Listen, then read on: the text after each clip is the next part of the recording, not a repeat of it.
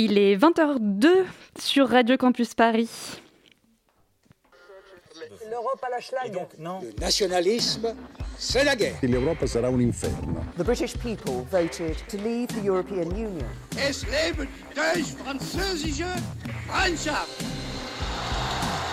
Euroscope sur Radio Campus Paris.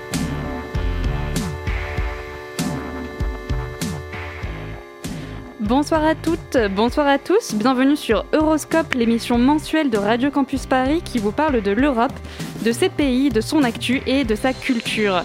Toute l'équipe d'Euroscope se joint à moi pour vous souhaiter une excellente nouvelle année que l'on souhaite plus propice aux voyages intra-européens. Ce soir, nous reviendrons sur les fondements philosophiques de l'Union européenne. Alors que l'heure semble être plutôt au repli nationaliste, notamment avec l'accord sur le Brexit et le durcissement des régimes politiques en Hongrie ou en Pologne, nous évoquerons ces mises à l'épreuve et ces remises en question de l'Union européenne avec notre invité, Frédéric Allemand. Pour co-animer cette émission, j'ai la chance d'être accompagné ce soir par Hugo Passard. Bonsoir Hugo. Bonsoir Perrine, bonsoir à tous. Et en deuxième partie d'émission, nous retrouverons les chroniques de Lucie Brianceau et Mathis Joubert, ainsi qu'une lecture d'Antoine Guizio. Mais on commence tout de suite avec le tour d'horizon de l'actualité européenne de ces dernières semaines avec Hugo. Bien entendu, on peut sauter sur sa chaise comme un cabri en disant l'Europe, l'Europe, l'Europe. Euroscope sur Radio Campus Paris. Et en ce début d'année marqué par la crise sanitaire, la vaccination a débuté en Europe. Et oui, et le moins qu'on puisse dire, c'est que la comparaison entre pays européens fait rage et fournit, il est vrai, un solide argument en France à ceux qui critiquent la lenteur de la stratégie vaccinale du gouvernement. Et il faut dire que si les vaccins Pfizer et Moderna ont été approuvés, pardon, le même jour dans toute l'Union européenne, respectivement le 21 décembre et le 6 janvier, le rythme des vaccinations diffère fortement d'un pays à l'autre.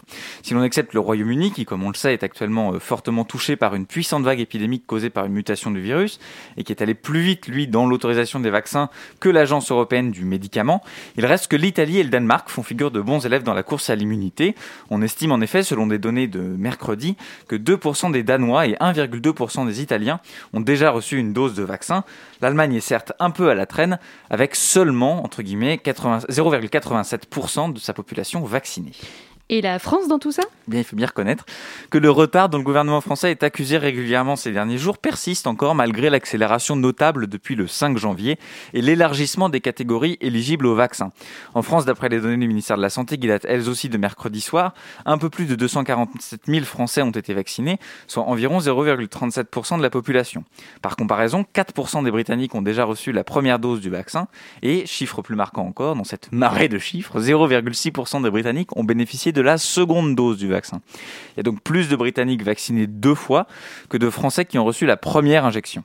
Alors on nuancera ce qui apparaît comme une comparaison peu flatteuse pour notre pays en mentionnant que le Royaume-Uni fait face, lui, à une situation épidémique bien sûr bien plus grave que la France, d'où une urgence renforcée à procéder à la vaccination. Tout autre chose maintenant, puisqu'on part en Italie, où un autre sujet semble presque éclipser la pandémie. Et l'heure est à la crise de l'autre côté des Alpes, crise politique qui vient s'ajouter à une situation sanitaire déjà peu encourageante. hein, encourageante pardon. Le ministre de la Santé italien a parlé hier au Parlement d'une épidémie en phase expansive. C'est dire à quel point ça ne, va pas bien outremont. Mais c'est euh, c'est ce moment quelque peu incongru qu'a choisi euh, Matteo Renzi, ancien Premier ministre, entre 2014 et 2016, pour faire démissionner les deux ministres de son parti de la coalition au pouvoir coalition née en 2019 à la suite du départ de la Ligue du Nord du gouvernement, et coalition qui associe un attelage un peu baroque à l'orientation plutôt tournée au centre-gauche, composé du mouvement 5 étoiles, du Parti démocrate et donc du petit parti de Renzi, baptisé Italia Viva, qui est né en 2019 et qui a ainsi décidé de rompre avec le président du Conseil, l'indépendant Giuseppe Conte, qui est plutôt rattaché au mouvement 5 étoiles. Le motif officiel du divorce est un peu difficile à cerner, hein, les accusations des partisans de Renzi portant essentiellement sur la répartition des fonds issus du plan de relance euh, européen. Mais les vraies raisons qui ont poussé à cette rupture au beau milieu de la pandémie semblent plus tenir à l'animosité personnelle qu'entretient Renzi à l'égard de son successeur à la tête du gouvernement qu'à de véritables mobiles politiques.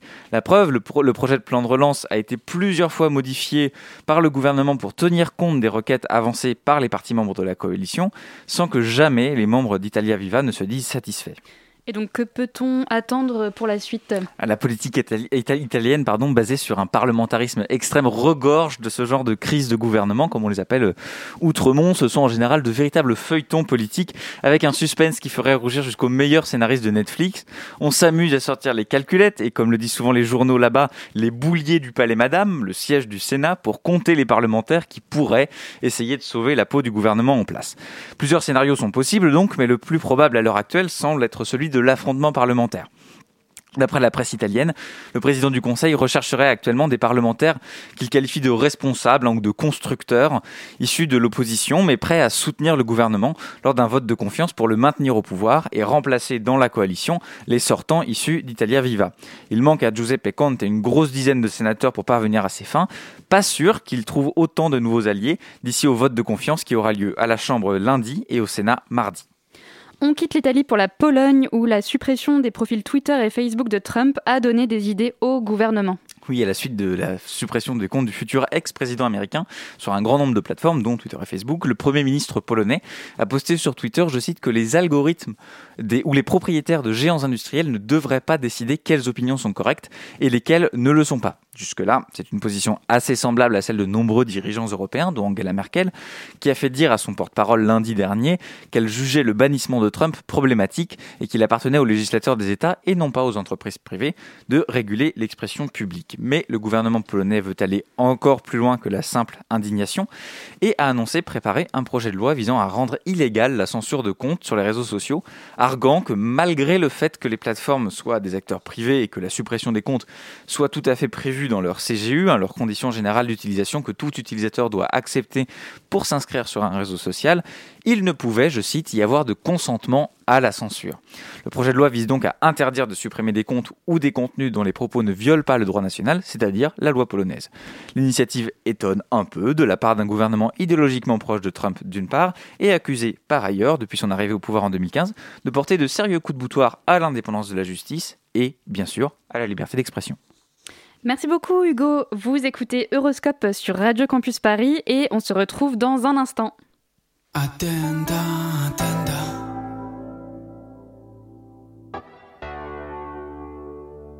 Parti de rien, je suis. Je suis là. J'ai pas su faire un centime sans les sentiments. Attenda.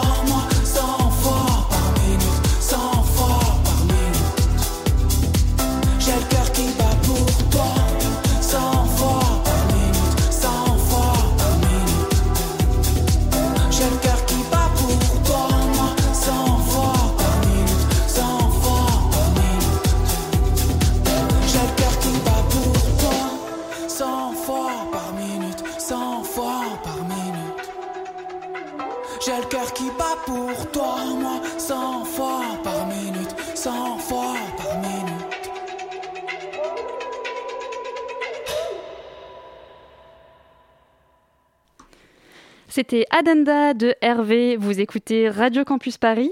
Il est 20h11. Euroscope sur Radio Campus Paris. L'Union européenne s'est bâtie sur des valeurs de partage et solidarité qui semblent être de plus en plus mises à mal ces dernières années. Le Brexit d'une part, la rupture la plus spectaculaire sans doute, mais aussi le lent mouvement plus insidieux des populismes et du durcissement des régimes, notamment en Pologne ou en Hongrie.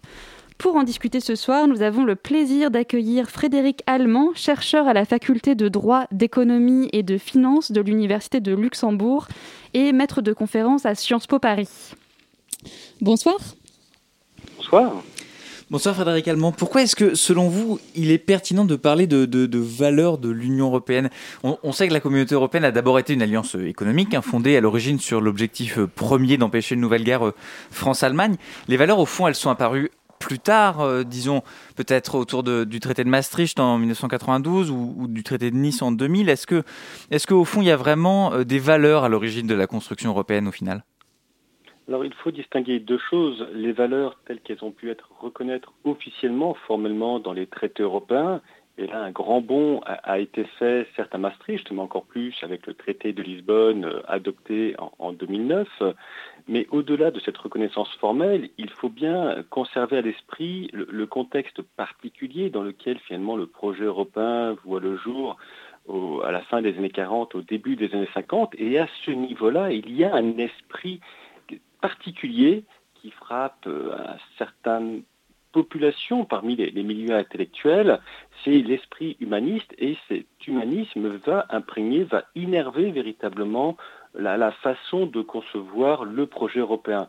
Et, sa matérialisation finalement euh, dans le rapprochement euh, entre la France et l'Allemagne est une forme d'expression, en tout cas moi c'est comme ça que je l'ai interprété, est une forme d'expression de cette pensée humaniste qui prend ses sources évidemment relativement loin dans l'histoire européenne, mais qui a une montée en puissance très forte et pour des raisons évidentes hein, qui sont liées euh, euh, à l'extermination d'une partie de la population européenne pendant le, deuxième conflit mondial, et eh bien cette pensée-là va véritablement euh, porter, hein, imprégner, innerver le projet européen.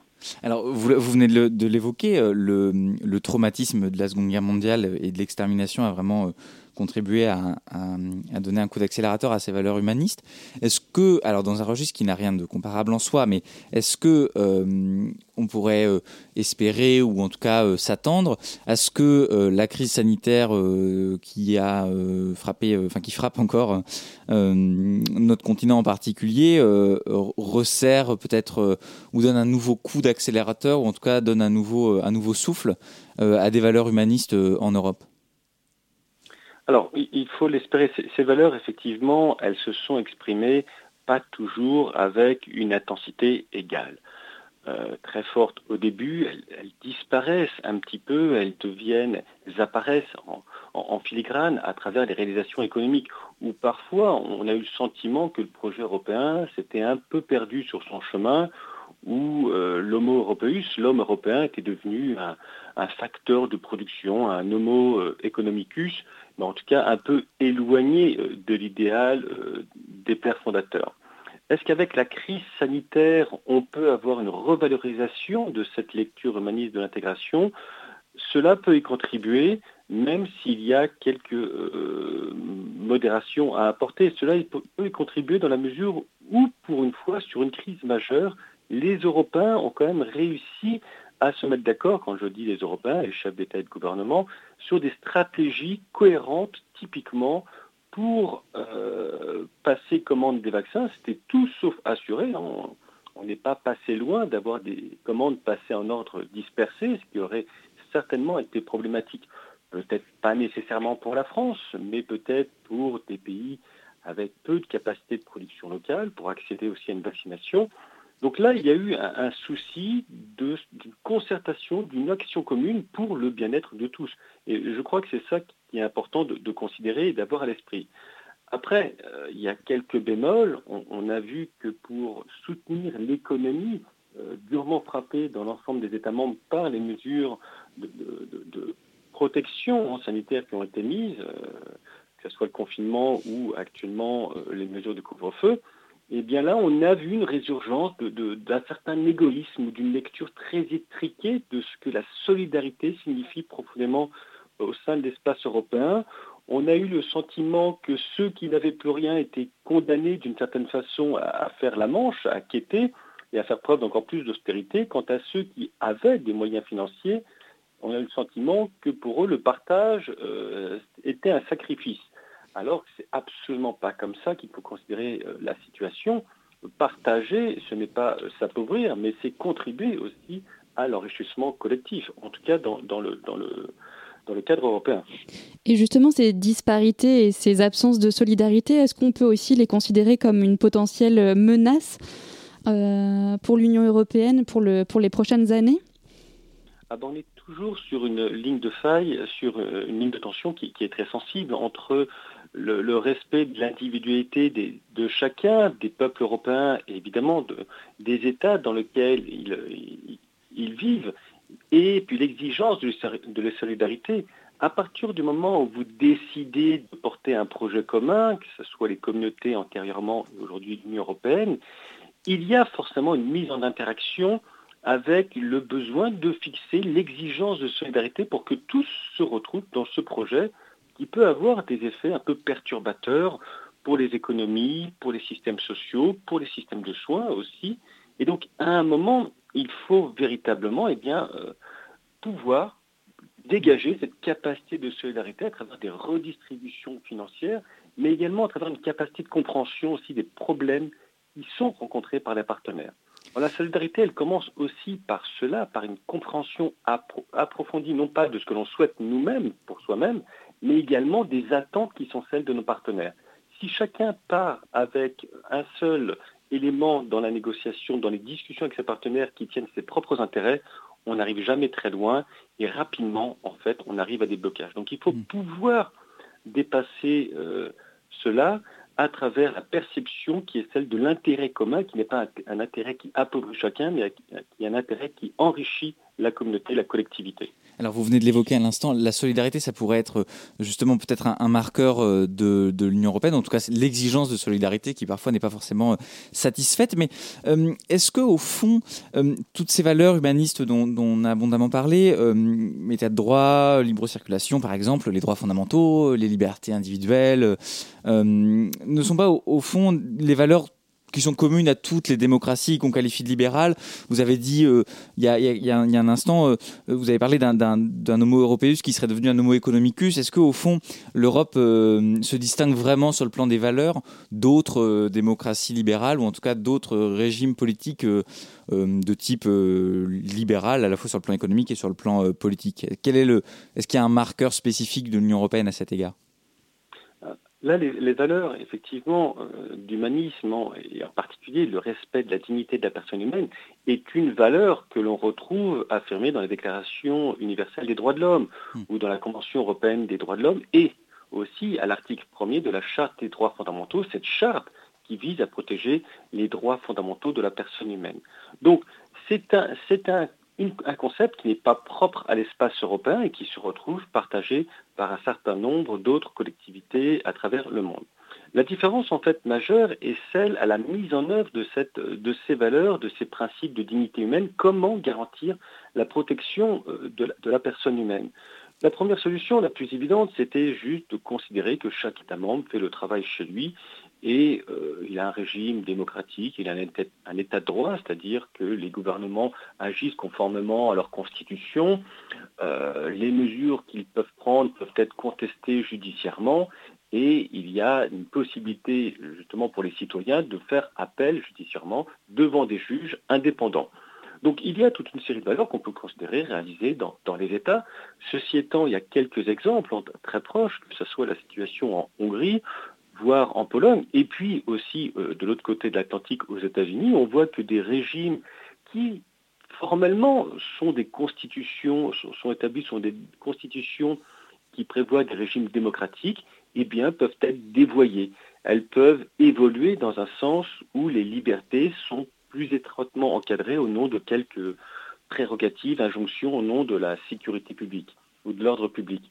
Ce que prévoit euh, l'Union européenne, c'est justement de sortir finalement le, respect de la dignité, la protection de la dignité humaine du champ exclusif des États membres pour le protéger au niveau européen, à un niveau collectif, là où les États en tant que tels, individuellement, ne peuvent pas la remettre en cause. Et c'est ça un des, principes les plus profonds finalement du projet européen, c'est de garantir que la protection de la dignité de la personne humaine eh bien, ne soit plus dans les mains exclusives des États. Ils peuvent continuer, et c'est bienvenu qu'ils continuent, encore heureusement, à préserver la dignité de la personne humaine, sinon ils violeraient clairement une des, valeurs clés au cœur de la participation du projet européen, mais de façon complémentaire, euh, un niveau de protection est assuré de façon supplémentaire à travers la protection de ces valeurs-là, de la dignité de la personne humaine au niveau euh, européen. Et là-dedans, j'inclus évidemment la protection de l'état de droit. Et là, il y a quelques affaires avec euh, nos partenaires hongrois ou, ou polonais euh, qui ont quand même nourri le débat et qui ont montré que l'Union n'était pas complètement sans moyens. Alors on va revenir sur ces questions, mais d'abord on fait juste une petite euh, courte pause musicale sur Radio Campus Paris. All the leaves are brown and the sky is gray.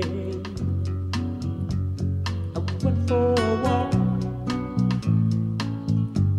on a winter's day. I'd be saving warm if I was in LA. California dreaming on such a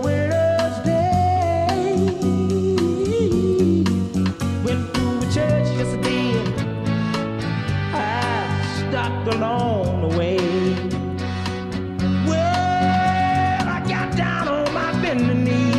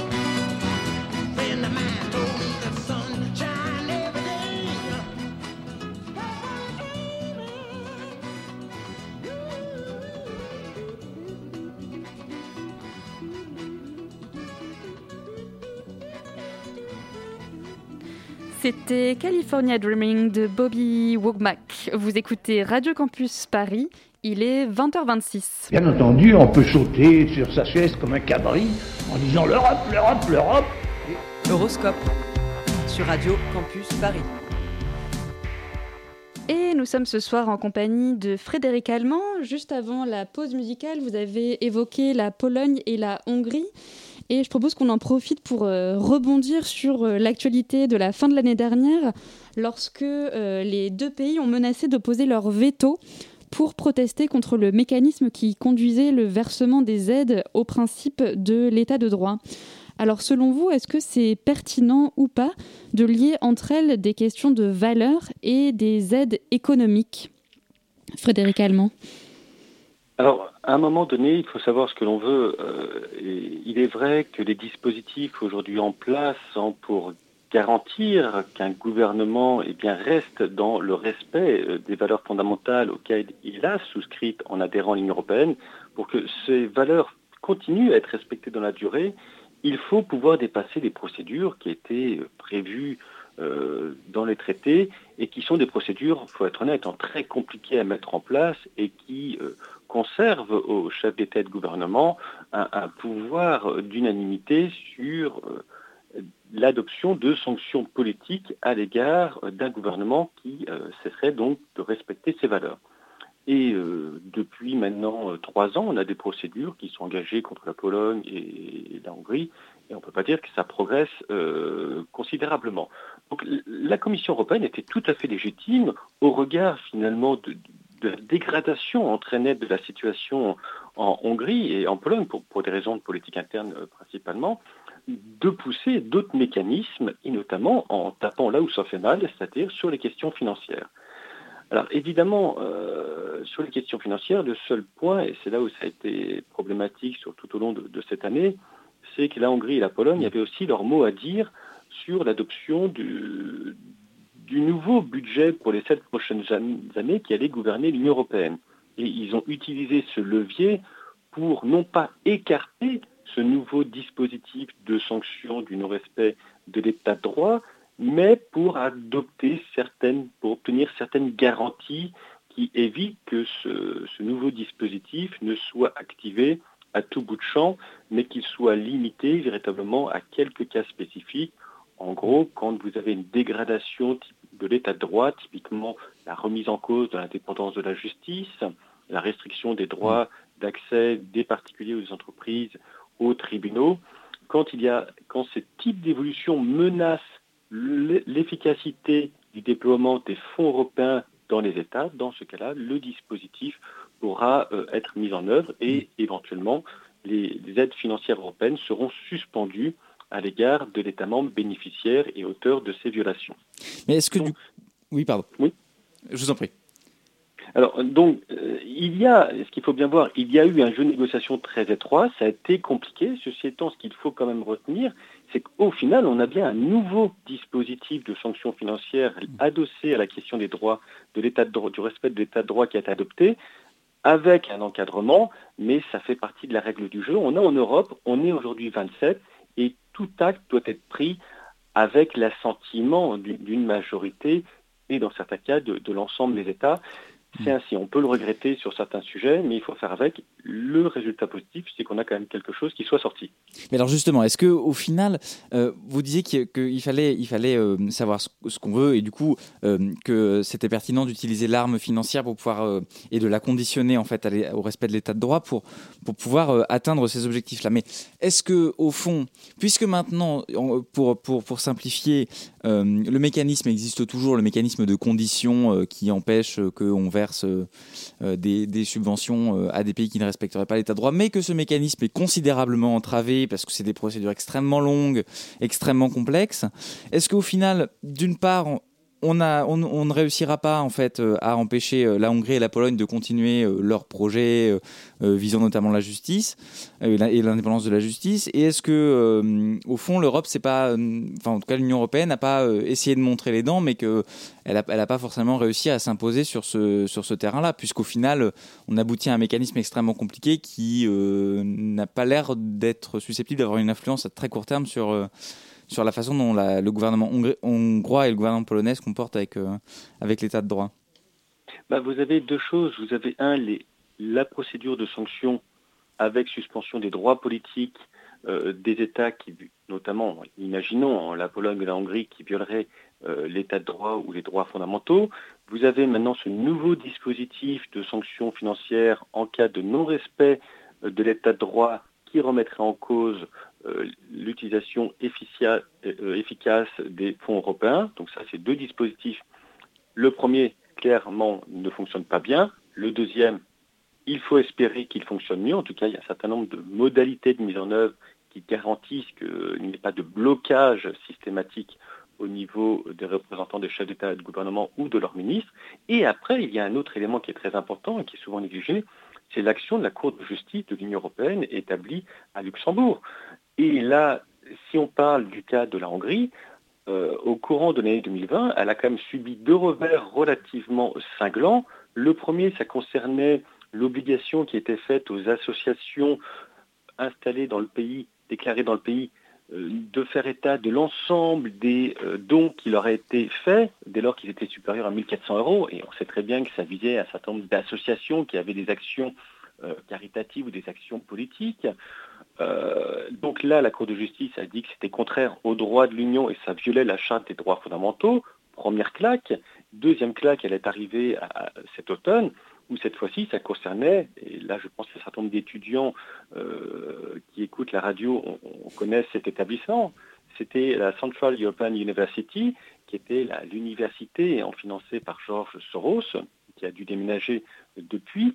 Mais là, euh, sur la loi qui euh, restreignait les activités de cette université, à nouveau, la Hongrie a été condamnée comme violant le droit de l'Union européenne et elle doit revenir sur ces deux lois, la première sur la vie associative et la seconde sur la loi relative à, euh, aux établissements d'enseignement supérieur. Donc il y a quand même des mécanismes qui permettent de protéger le respect de l'état de droit. Et puis après, il y a un autre, un autre élément qui rentre en ligne de compte, c'est que vous avez finalement des gouvernements qui, sont pas forcément, qui ne sont pas nécessairement laissés seuls dans leur coin, mais le processus de développement de l'Union européenne, c'est en permanence essayer de mettre les gens en contact et les responsables politiques nationaux en contact les uns avec les autres hmm. pour avoir des discussions franches et directes, comme on dit dans le milieu diplomatique. Et c'est ce qui se passe avec, euh, avec euh, dire Erdogan, avec, euh, le, avec Viktor Orban, avec son homologue polonais. Hmm. Le contact est quand même maintenu avec les autres représentants des, des pays qui sont libéraux pour essayer de les convaincre de ne pas aller dans le mauvais sens et de ne pas tomber dans des régimes qui tourneraient le dos à l'Europe. Et alors, justement, à propos de tourner le dos à l'Europe, on ne peut pas ne pas évoquer la question du Brexit. Est-ce que ce, Brexit, selon vous, il a, révélé des divergences de valeurs entre la Grande-Bretagne et l'Union européenne? Ou bien est-ce que c'était simplement une question uniquement économique? Non, je pense qu'il y a toujours une incompréhension, une ambiguïté dès le début sur de, de, de des Britanniques à l'égard de l'Union européenne ils n'ont jamais euh, vraiment compris qu'elle était ou, voulu développer, approfondir la question de leur relation exacte avec, avec l'Union européenne. Ils avaient toujours un pied de chaque côté de l'Atlantique et leur cœur a toujours balancé, sans oublier euh, toute la communauté du Commonwealth. Donc ils n'ont vraiment jamais su où ils étaient, si c'était vraiment européen, s'ils étaient autre chose. Bon, il y a eu le Brexit qui est, qui est relativement malheureux, hein, qui est une, clairement une cassure hein, dans, mm. dans, ce processus européen. Euh, moi, je le regrette à titre personnel. Je pense que les Britanniques vont bientôt le, regretter et on voit déjà euh, un certain nombre de difficultés hein, qui se posent pour les pêcheurs, notamment écossais, euh, pour envoyer leurs marchandises de l'autre côté de, la Manche. Il y a voilà, une incompréhension et une incapacité des, des Britanniques à saisir véritablement qui a été l'objectif, la signification profonde de cette solidarité dans le respect de l'individualité. Eux, ils ont mis plus le focus sur l'individualité et un peu moins sur la notion de partage et de compréhension mutuelle. Merci beaucoup Frédéric Allemand d'avoir été avec nous ce soir dans Euroscope. Je rappelle que vous êtes chercheur à la faculté de droit d'économie et de finance de l'Université de Luxembourg et maître de conférences notamment à Sciences Po Paris.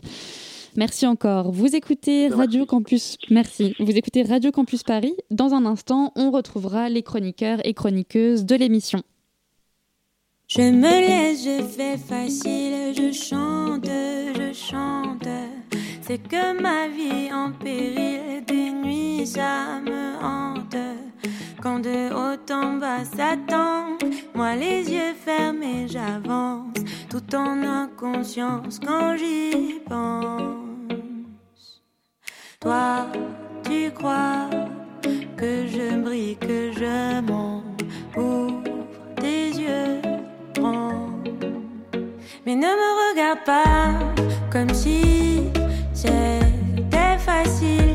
bien que moi, je ne suis pas si docile. Si tu savais comme ça me coûte de ne pas te montrer mes doutes, j'en appelle à ma sagesse. SOS. Mais ne me regarde pas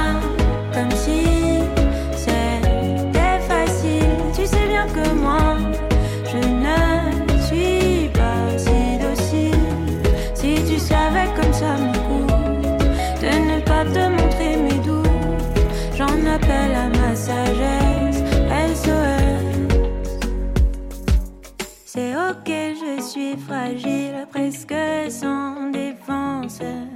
Ne crois pas que c'est futile, c'est ici que tout commence. Quand dedans ça papillonne, que ça s'agite, que ça cogne, je me défile et je m'étonne. Toi, tu crois que je brille, que je monte pour tes yeux. Mais ne me regarde pas comme si c'était facile. Tu sais bien que moi, je ne suis pas si docile. Si tu savais comme ça me coûte de ne pas te montrer mes doutes, j'en appelle à ma sagesse. SOS. Mais ne me regarde pas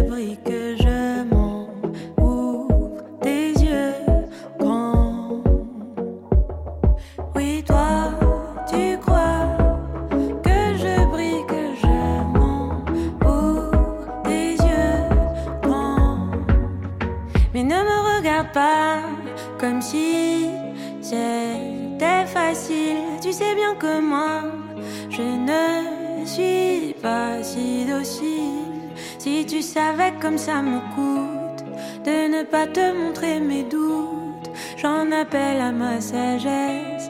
SOS. Mais ne me regarde pas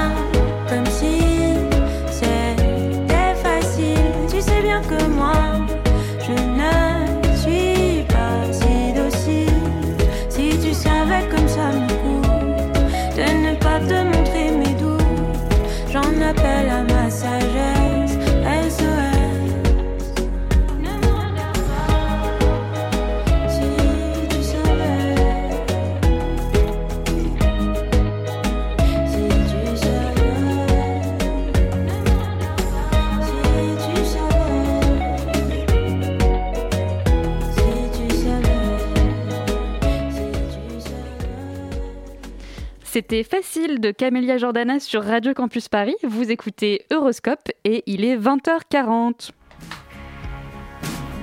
Euroscope sur Radio Campus Paris. Et c'est à présent l'heure de la chronique de Mathis. Bonsoir Mathis, tu nous parles ce soir Bonsoir. de Petite Fille. Oui, je réactualise Petite Fille, le documentaire sorti début décembre dernier. Car si les sorties hebdomadaires font l'objet d'une attention déroutante, leur caractère tristement éphémère fait perdre de vue une considération de plus long terme qu'on doit parfois à certaines œuvres. Et le terme actualisé se substitue et prend alors tout son sens. Petite Fille, c'est l'héroïne d'une vie tumultueuse, protagoniste d'un documentaire touchant qui nous emmène au cœur d'une famille et au cœur d'une jeune enfant, forcée d'épouser un corps de garçon. Sacha sourit en regardant sa robe. Elle danse et s'élance et tourne sur elle-même. Apparaissent sur son visage des instants de bonheur, ces précieux moments de douceur trop souvent débordés par des larmes de douleur. Devant la caméra du réalisateur Sébastien Lifshitz, c'est la douleur qu'elle décrit en évoquant l'école. Chaque jour est un combat. Les autres enfants lui répondent qu'elle est née comme garçon et lui jettent des regards, font parfois des coups bas.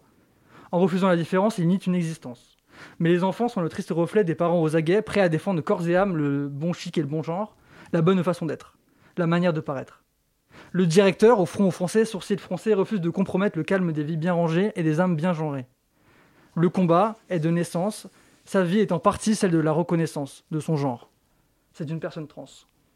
Chacun de nous naît dans un corps à la naissance et comme condition de l'existence, on épouse un genre. On se lie par les liens sacrés, on s'accorde pour s'aimer, On se découvre ensemble des premiers poils aux menstruations, des premiers amours aux désillusions. On subit ensemble les injonctions. On l'aime coûte que coûte. On le découvre au compte-gouttes. Au fil des années, l'union se consolide.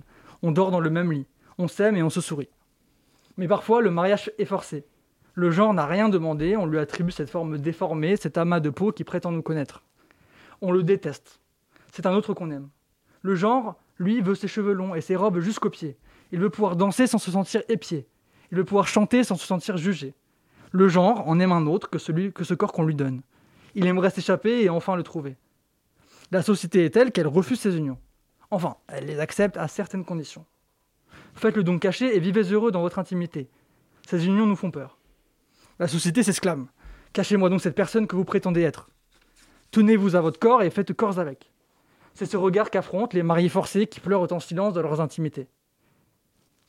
Mais sa famille est là, le frère, la sœur, le père, la mère. Et ils la suivent au pas. Ils l'accompagnent et militent à ses côtés. Elle a au moins une chance, celle d'un groupe bien soudé. Sa famille l'accepte comme elle est, ils vont ensemble à l'hôpital, elle parle à une psychiatre, laissant parfois sous-entendre à une maladie qu'il suffit de traiter pour ressortir guéri. Au contraire, la dysphorie de genre n'a rien d'un dysfonctionnement. Elle est ce sentiment d'inadéquation entre le sexe assigné à la naissance et le genre auquel elle s'identifie. On ne la soigne pas, seulement on l'accompagne face au monde malveillant. La mère de Sacha est particulièrement présente. Elle s'enquiert de sa tristesse, veille chaque matin, organise chaque lendemain. Elle s'inquiète, se préoccupe et dépeint face à la caméra la dureté du combat.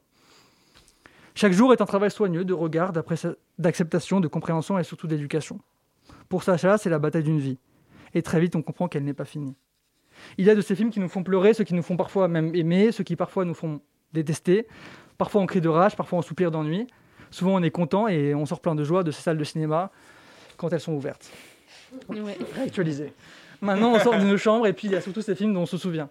Ceux qui font réfléchir, ceux qui conduisent à se regarder à l'intérieur et à relever les yeux sur le monde extérieur. Il y a ce documentaire touchant qui ouvre les yeux sur la détresse d'un mariage forcé entre un corps assigné et un genre désiré. Encore sur Arte. Merci beaucoup Mathis. Et j'accueille maintenant Lucie. Bonsoir Lucie. Bonsoir. Alors le phénomène, assurément le plus important de l'éphémère, à quoi s'attache la politique aujourd'hui, c'est l'actualité. L'homme de notre temps est assailli par l'actualité. Ce qui est advenu en dernier à ses yeux est nécessairement le plus important.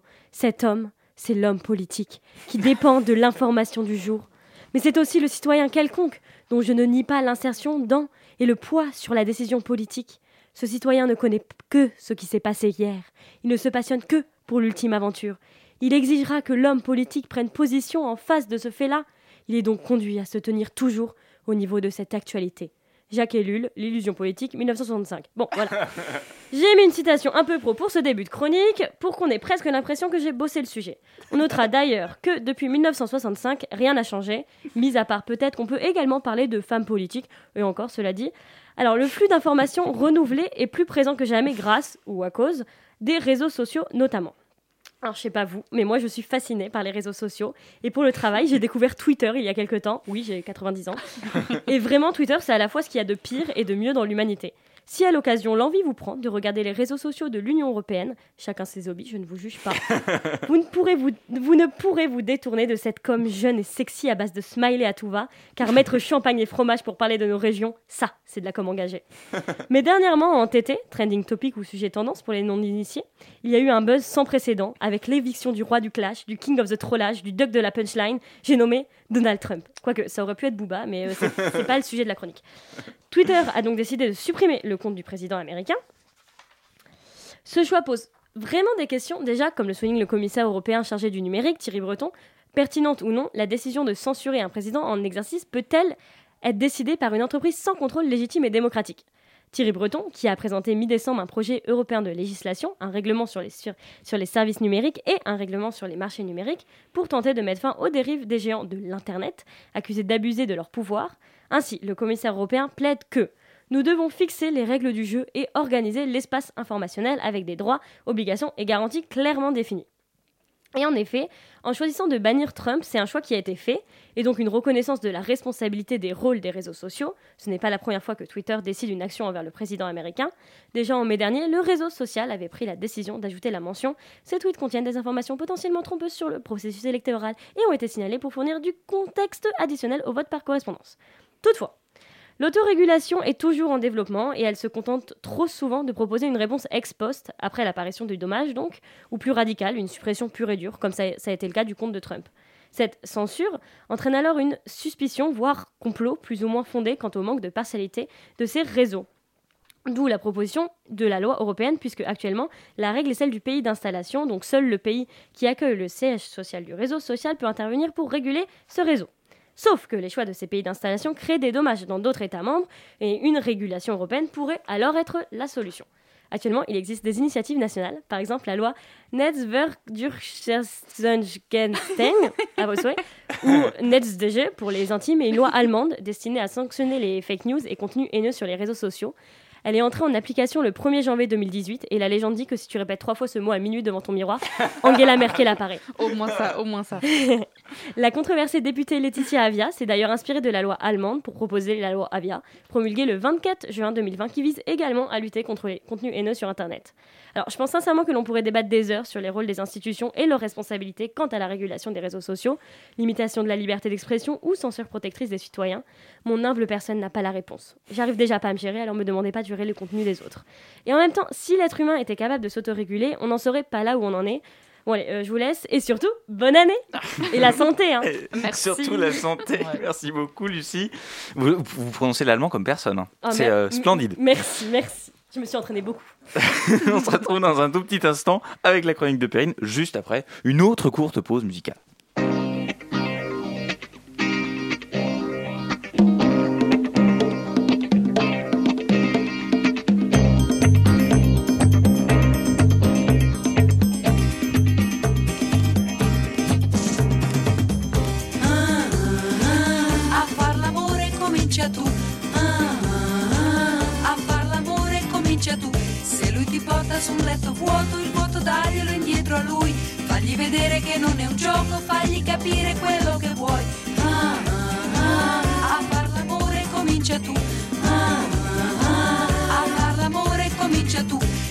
Attacca col sentimento, portalo in fondo ad un cielo blu.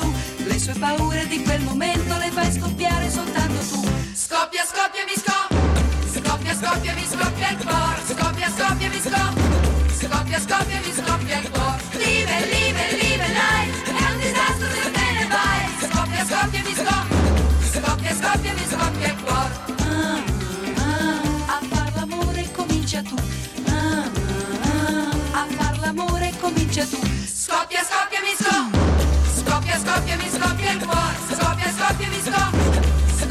Kaffee bis auf den Kopf,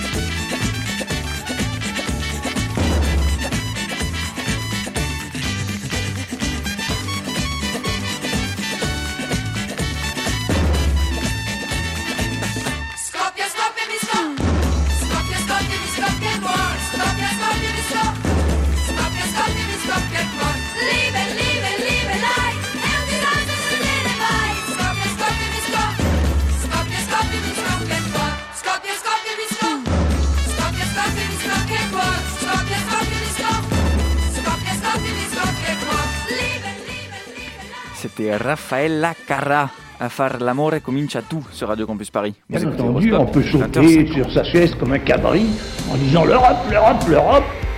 Horoscope sur Radio Campus Paris. Et c'est l'heure d'un petit tour de l'actualité du cinéma en ligne avec Perrine. Et oui, à défaut de cinéma, je propose ce mois-ci de vous partager quelques recommandations de programmes audiovisuels disponibles en ligne qui permettent de garder à distance un œil sur la création européenne.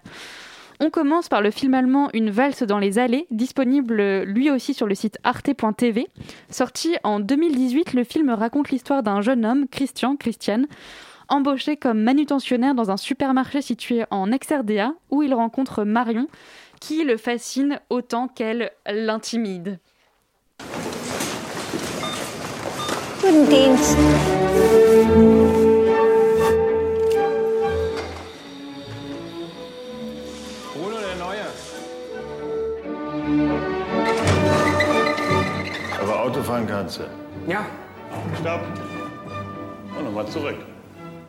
Du stellst dich ein bisschen blöd an? Ich kann ja mal eine Privatstunde geben. Immer da, Mario. Denke dran, nicht naschen. Wenn der Häuptling erwischt, kannst du gleich deinen Kittel abgeben.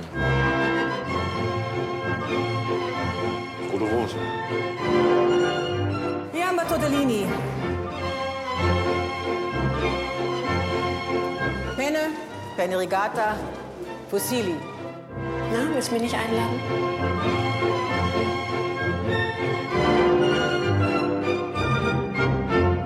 Alles Gute zum Geburtstag.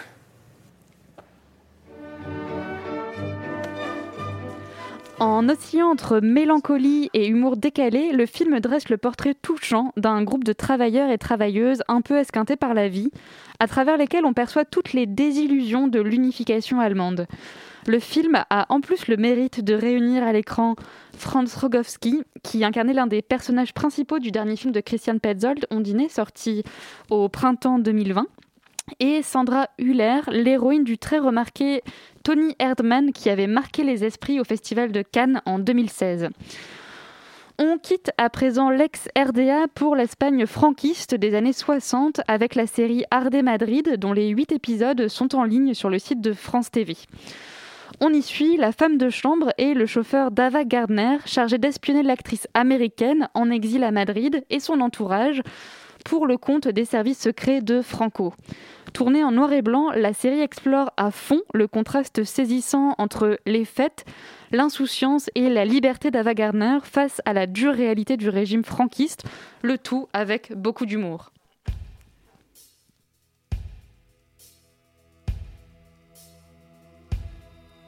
Cierta actriz americana lleva un tiempo viviendo en Madrid, dejando a un lado que lleva una vida completamente disipada.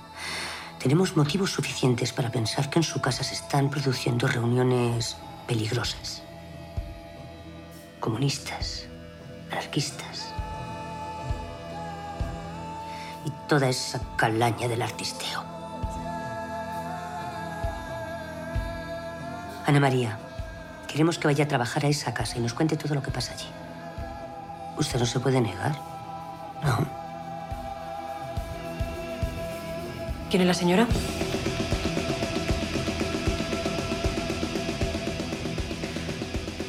Et pour terminer, un mot du festival Premier Plan, euh, le festival Premier Plan d'Angers, consacré tous les ans à la découverte de nouveaux talents du cinéma européen. Alors, fermeture des salles oblige, le festival, prévu du 25 au 31 janvier prochain, aura lieu en ligne, ce qui aura au moins l'avantage de permettre à tous les cinéphiles d'y assister, quel que soit votre lieu de résidence. L'occasion de découvrir des films venus d'Ukraine, de Roumanie, de Belgique et même du Haut-Karabakh. Alors voilà, de quoi patienter avant la réouverture des salles qu'on espère très prochaine. Et oui, on l'espère. Merci beaucoup, Perrine. Festival de Premier Plan d'Angers, dont nous avions reçu le directeur à cette même antenne il y a quelques, quelques émissions de ça, Claude-Éric Poirot, qui était venu nous, nous parler de fait. ça et de cinéma euh, européen. Merci beaucoup, Perrine, en tout cas. Et pour conclure, la lecture. La lecture par Antoine Guizou d'un extrait du roman policier Les Compromis de Maxime Calgaro, que nous avions également reçu ici lors de la sortie du livre en 2019. Euh, livre coécrit avec euh, Éric Carder, paru, chez, Rivage en 2019. Les Verts, c'étaient ceux qui m'enthousiasmaient le plus en politique. Ils étaient les plus européens, et pour moi, le petit provincial, l'Europe était devenue la grande affaire. À 18 ans, après avoir empoché un bac avec mention qui avait fait le bonheur de mes parents, j'avais quitté Tarbes pour Toulouse, où pendant 5 ans j'avais appris tout et rien sur les bancs de Sciences Po. En dernière année, un Erasmus à Bologne m'avait tiré de mon tropisme français. J'étais devenu européen sans m'en rendre compte, au cours des longues conversations en mauvais anglais qui terminaient les soirées. J'avais embrassé l'idée d'une Europe unie, en même temps que Julia, la présidente de la section locale des jeunes fédéralistes européens. Sur les marges de la fontaine de Neptune, elle m'avait fait découvrir ses maîtres à penser, de Gasperi, Spinelli, le manifeste de Ventotene, Jean Monnet et le reste du panthéon européen. C'est cet idéalisme nourri par la dernière utopie qui s'offrait à ma génération que j'avais emporté avec moi à Bruxelles. Julia, elle, était restée à Bologne et un peu de ma candeur avec elle. Vous avez donc demandé à Nicolas Marché de vous mettre en contact avec Sandrine Berger. Pas vraiment, non. Elle était deuxième de liste. Or, les Verts ne pouvaient pas espérer raisonnablement plus d'un élu, même avec un très bon score. Moi, je voulais qu'il me rencadre avec la tête de liste, un classique du parti, député européen depuis dix ans. Mais bon, il avait déjà une équipe d'assistants constituée à Bruxelles et n'embauchait que des femmes. Nico, lui, me répétait que ce qui comptait, c'était d'être en embuscade. Sandrine ne gagnerait peut-être pas ce coup-ci, mais elle gagnerait bien un jour quelque chose. Le tout, c'est de savoir attendre son tour et de provoquer le destin. C'est ce que Nico dit toujours. Le commissaire Peters leva les yeux de ses notes. Et ça lui a réussi apparemment. J'enchaînais sans relever, lui racontant ma première rencontre avec Sandrine. Elle et Nico avaient été invités par la Maison de l'Europe de Lyon pour une discussion sur l'avenir de l'Union européenne. Les maisons de l'Europe ne pèsent pas grand-chose électoralement, mais c'est le passage obligé des pro-européens. Une cinquantaine de retraités, tremblant sur leur canne, tendaient l'oreille dans une salle polyvalente qui sentait la naphtaline. Nico pestait contre ce rendez-vous pris par les apparatchiks locaux. Ils veulent nous flinguer avec ce genre d'événement, Sandrine. Je t'ai arrangé une rencontre avec des jeunes de banlieue la semaine prochaine. Ça, c'est l'Europe colorée, l'Europe mélangée, l'Europe de demain. Là, c'est l'Europe à papa. Je te préviens, je ne chante pas la Marseillaise. De mon côté, je ne pouvais ressentir que tendresse et affection pour ces vrais croyants de l'Europe, émus de rencontrer les membres du clergé européen qui descendaient de Bruxelles avec un air désabusé. Sandrine, en bonne professionnelle, avait fait le job, et elle était repartie avec la satisfaction d'avoir engrangé quelques dizaines de voix. Même si elle était candidate en Rhône-Alpes, Sandrine vivait à Paris, et à l'issue de la journée de campagne, elle avait prévu de rentrer en train sans passer la nuit sur place. Grâce à Nico, j'avais calé mon heure de départ sur la sienne, me payant le luxe d'un billet en première classe dans la même voiture qu'elle. Pendant le trajet, j'avais pu faire preuve de ma connaissance des sujets européens, montrer mon dévouement à la cause et mon admiration pour le profil de Sandrine, dont j'avais appris par cœur la page Wikipédia. Je lui avais fait dédicacer son livre de campagne que je n'avais pas lu, mais dans lequel j'avais glissé cinq ou six post-it au hasard. En refermant son bouquin, elle avait plongé ses yeux dans les miens et m'avait dit que, si elle était élue, elle aurait besoin de toutes les forces disponibles. Ceux qui pensent que la flatterie ne mène à rien n'ont jamais côtoyé de politique. Merci beaucoup Antoine pour cette lecture. Ainsi s'achève ce numéro d'Euroscope, mais avant de se quitter, encore un grand merci à notre invité, notre premier invité de l'année, Frédéric Allemand, ainsi qu'à toute l'équipe de cette émission, Hugo Passard à la co-animation, Simon Marie à la réalisation, sans oublier nos chroniqueurs et chroniqueuses de ce soir, Mathis Joubert, Lucie Brianceau et Antoine Guiziou. Et si vous avez raté notre émission, évidemment pas de panique, vous pouvez nous retrouver en podcast bientôt sur le site de Radio Campus Paris, radiocampusparis.org ou la page Facebook de l'émission Euroscope. On se retrouve dans un mois pour un nouveau numéro. À très vite.